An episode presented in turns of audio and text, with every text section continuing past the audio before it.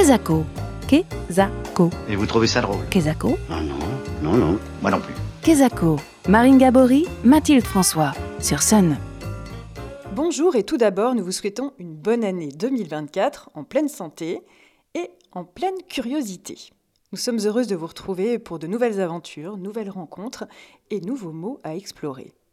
Alors aujourd'hui, nous sommes en direct au Théâtre universitaire de Nantes pour un Kezaki à l'occasion du Festival de danse Trajectoire qui a lieu du 11 au 21 janvier dans 19 lieux de la métropole de Nantes-Saint-Nazaire.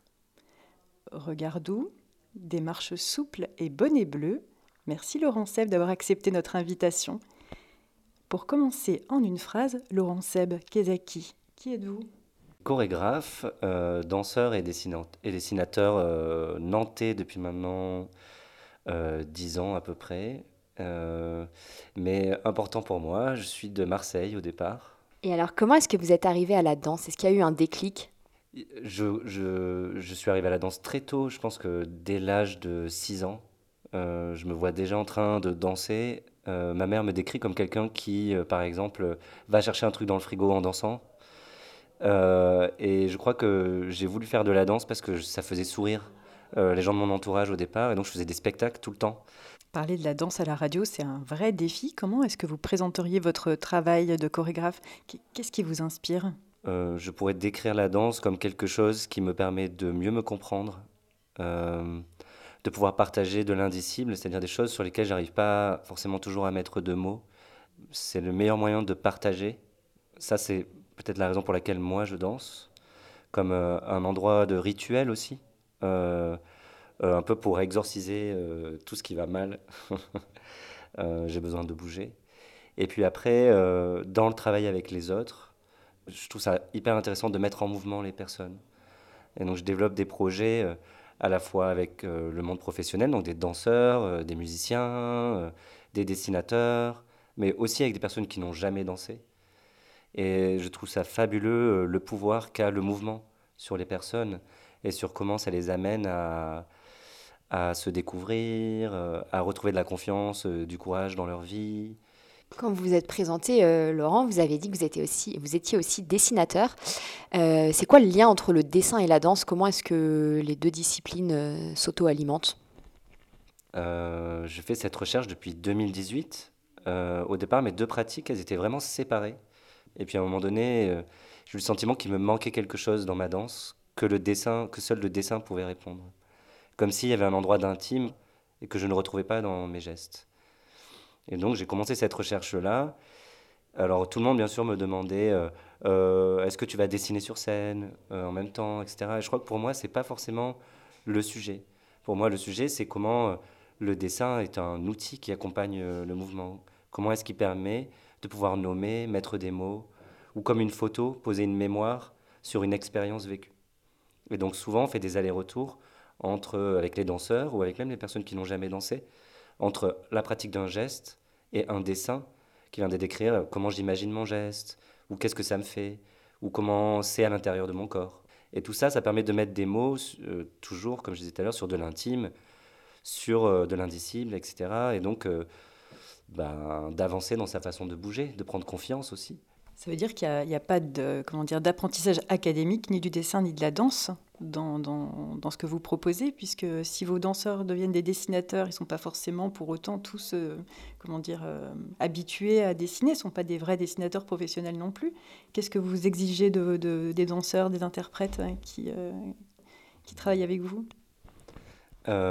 Effectivement, moi j'aime bien l'idée qu'on fasse des choses simples euh, dans les gestes et dans le dessin. Et, j'aime bien cette idée d'un retour un peu euh, à, la, à, la, base, comme quand on est enfant, à s'autoriser à faire des choses abstraites.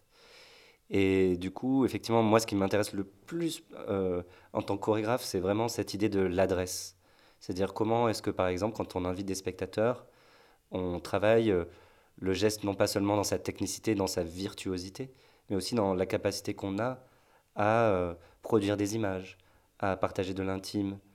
Euh, et donc on se pose souvent la question de, la question de comment on adresse, euh, qu'est-ce que ça raconte, quel sens ça a, etc. Et que c'est pour ça que la danse et le dessin, euh, qui vont vachement bien ensemble pour travailler cette question-là, de en fait c'est quoi le sens du geste qu'on est en train de faire. me permet juste de rebondir sur une phrase qu'on a lue sur votre site internet. Vous dites Le sujet dansant est sujet du spectacle. Est-ce que vous pouvez expliquer ce que ça signifie? Euh, que mes sujets n'ont pas de. euh, mes sujets. mes spectacles n'ont pas de sujet, si ce n'est euh, que c'est une rencontre entre des danseurs et des spectateurs et que mon travail il consiste vraiment à mettre en avant les, les danseurs et que ça soit. euh, que le spectacle soit un endroit de rencontre. Non pas avec un récit, mais avec une personne qui se produit de- devant d'autres. Et aussi, j'aime bien l'idée de penser le spectateur comme un sujet du spectacle potentiel aussi, dans la façon dont il est engagé en tant que spectateur. Et que euh, la fragilité que peut avoir le danseur euh, devant le spectateur peut aussi l'amener lui-même à se questionner en tant que sujet. Euh, c'est des choses qui sont importantes pour moi. Ma compagnie, elle s'appelle Désindividuer. Et donc depuis, depuis toujours, je suis très intéressé par la question du processus d'individuation, qui s'oppose un peu à la question de l'individualisme. Ça veut dire qu'on se réalise soi-même dans la rencontre avec l'autre. Je crois que mon utopie, euh, spectacle vivant, est un peu l'endroit idéal pour ça. Et qu'est-ce que la danse raconterait de notre société, euh, selon vous? Déjà, d'une, je pense que ce qu'elle peut raconter, notre besoin de liberté. Je crois que aujourd'hui, de voir un corps euh, se mouvoir librement, ça questionne, parce qu'on vit dans une société où les corps sont vachement contraints par le manque de temps, euh, mais aussi par le fait qu'on n'est pas dans une société qui s'autorise à, à se laisser aller. Je pense qu'il y a eu des époques où, par exemple, la question des rituels, du mouvement, etc., était vachement plus euh, euh, présente dans la société, dans les personnes. Aujourd'hui, on n'a pas le temps. euh, Ce que vous venez de dire me donne envie quand même de, de réagir. On est dans une société qui, dans laquelle les gens n'ont jamais fait autant de sport, n'ont jamais fait peut-être aussi attention à leur corps. Alors, euh, pourquoi avez-vous l'impression qu'on ne dédie pas le temps qu'il faut au corps? Je pense qu'on est dans une société qui a besoin de performance. Et donc, il y a beaucoup de personnes qui veulent avoir un beau corps, euh, efficace, avec euh, avoir toujours de l'énergie, euh, bien manger pour ça, avoir le bon poids, etc. Est-ce que ça, c'est vraiment prendre soin de son corps? L'équipe de danseurs, par exemple, avec laquelle je travaille dans la dernière pièce, pas tout le monde a le même niveau en danse, pas tout le monde a le même parcours de danse. Donc on n'est pas sur une virtuosité des corps ultra beau, euh, performatif euh, et uniforme. Eh ben justement, ça me permet de rebondir, Laurent, sur euh, votre actualité dans le cadre du festival Trajectoire et également euh, dans les mois à venir. Euh, quand est-ce que les auditeurs de Sun pourront venir découvrir votre, votre travail et où également?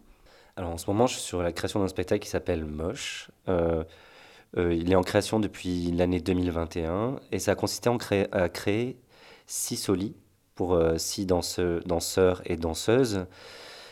Le plus gros et le plus important, c'est la version collective de Moche, c'est-à-dire qu'on a réuni les six danseurs et danseuses ensemble sur un plateau avec les musiciens. Et donc ça sera au TU à 21h le mardi 16 et le mardi 17 janvier. Euh, donc euh, oui, vous êtes le bienvenu à vous asseoir autour d'un grand dessin géant de 25 mètres par 10 et vous pourrez y découvrir donc les danseurs euh, de très près et moi aussi parce que je danserai dans la création. Et pour finir, la dernière chose, on va faire un DJ set avec les deux musiciens qui sont dans la création Moche, Jonathan Poulet et Théo Vincent, euh, le 18 janvier, après le spectacle Je ne badine pas avec l'amour de Sylvain Riéjoux. Et bien pareil, vous êtes bienvenus pour danser avec nous. Si je peux me permettre, je crois que c'est le 19 janvier. C'est pas le vendredi soir? Euh, c'est possible que ce soit le 19 janvier, le DJ set. Il me semble. Bon, merci beaucoup, euh, Laurent Seb, pour ces premières réponses. Et on a envie de poursuivre avec euh, notre euh, emblématique questionnaire de Proust mixé avec euh, celui de Bernard Pivot. Est-ce que vous êtes prêts? Oui. Quel est votre mot préféré? Euh, moche. Le mot que vous détestez. Beau. Votre drogue favorite? Euh, la cigarette. Le son, le bruit que vous aimez. Hmm, la mer. Quel est votre geste favori? Euh, un- une caresse. Le juron, le gros mot, le blasphème que vous préférez. Comme je suis de Marseille, euh, putain. La plante, l'arbre ou alors l'animal dans lequel vous aimeriez être réincarné? Alors ça me fait rire. Euh, un tigre. Euh, si vous étiez euh, une héroïne ou un héros? Euh, hmm, Euh, J'ai souvent pensé que j'étais Naruto. Le don de la nature que vous aimeriez avoir? Euh, arrêter le temps. Et pour terminer, Laurent, pour vous, qu'est-ce qui est beau? Oui, la relation, quoi, les relations avec les autres. Merci beaucoup Laurent d'avoir accepté d'être l'invité de ce Kezaki tout en mouvement et qui, nous l'espérons, vous donnera envie de découvrir donc, euh, le travail de Laurent Seb qui mêle danse et dessin tout au long du festival Trajectoire et même après. Et chères auditrices et auditeurs, nous vous invitons vivement à l'occasion du festival Trajectoire à venir explorer, découvrir, rêver et même tester la danse sous toutes ses formes. Et pour clore cette émission en musique, on vous propose de retrouver le groupe J'ai oublié, puisque le spectacle moche, c'est de la danse, du dessin, mais également de la musique. Laurent, est-ce que vous pourriez nous en dire un petit peu plus? Effectivement, euh, je suis intéressé par plusieurs médiums et la musique est euh, un des médiums avec lequel je travaille de plus en plus. Et notamment, je travaille beaucoup avec les musiciens Jonathan Poulet et Théo Vincent, qui à la fois font de la musique et dansent dans mes projets, et notamment la prochaine création qu'on souhaiterait faire avec la compagnie. C'est un trio avec entre ces deux musiciens et moi-même. Alors on retrouve tout de suite un titre du groupe J'ai oublié sur Sun.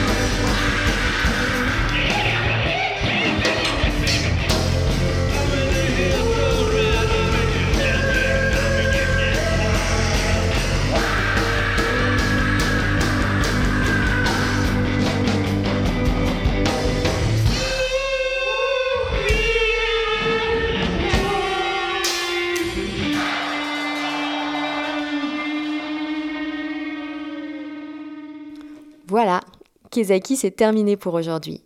Mais promis, on se retrouve dans 15 jours avec un nouveau mot à tourner, à retourner et à décortiquer. D'ici là, dansez, bougez et suivez en 2024 votre propre trajectoire tout en joie. Bonne semaine sur Sun. Kezako, en replay et en podcast sur myson et le.